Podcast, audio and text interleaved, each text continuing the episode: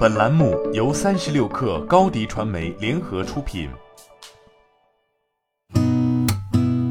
八点一刻，听互联网圈的新鲜事儿。今天是二零二一年十二月二十四号，星期五。你好，我是金盛。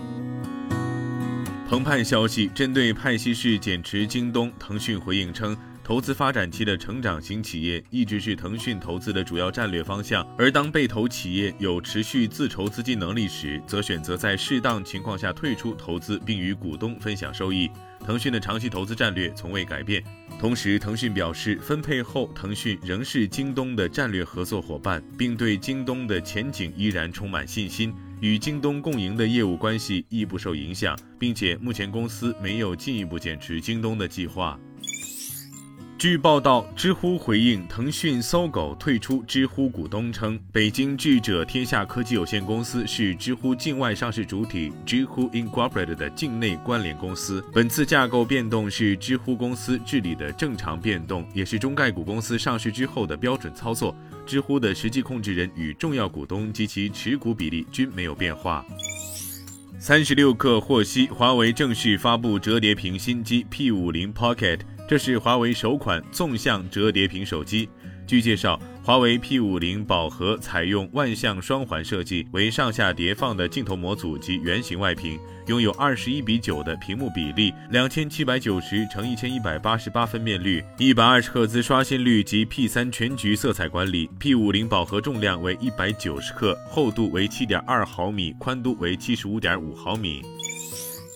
十二月二十二号，从北京、上海及广州等多家茅台专卖店了解到，目前五十三度五百毫升的飞天茅台酒散瓶市场价在两千八百元左右，而原箱酒市场价多在每瓶三千四百元，拆箱整箱则价格较低，约为三千二百元。同日，茅台镇所在仁怀市以及上海、南京、广东等多地茅台官方经销商表示。目前飞天茅台的出厂价及市场指导价均没有变动，同时表示尚未收到集团的调价通知。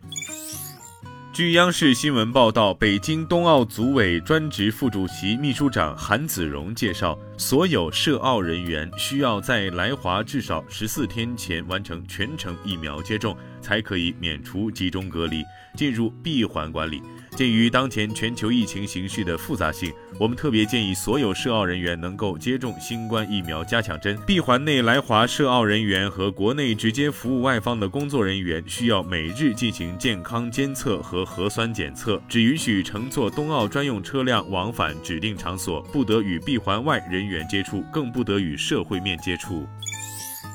证券时报消息，国家税务总局、四川省税务局、河北省税务局、山东省税务局、湖南省税务局、黑龙江省税务局等昨天发布通告称，为进一步营造依法诚信纳税的良好环境，请此前尚未关注自身涉税问题或自查整改不到位的明星艺人、网络主播等，抓紧对照税法及有关通知要求进行自查，并于二零二一年底前向税务部门主动报告和纠正涉税问题。税务部门。将依通知要求从轻、减轻或者免予税务处罚。对仍拒不自查自纠或者自查自纠不彻底的，税务部门将依法依规严肃处理。市场人士透露，星巴克原定与饿了么的三年独家合作将于今年十二月三十一号到期。目前，星巴克在中国市场正在寻求新的合作伙伴。新合作伙伴包括顺丰、美团、山姆会员店等，这几家都有配送能力，且都在与星巴克商谈合作。业内认为，星巴克选择开放战略，可能与互联网行业的反垄断趋势，尤其是反二选一趋势关系密切。在独家合作遭到否定之后，与单一平台绑定已不再是优先考虑目标。今天咱们就先聊到这儿，我是金盛八点一刻，咱们下周见。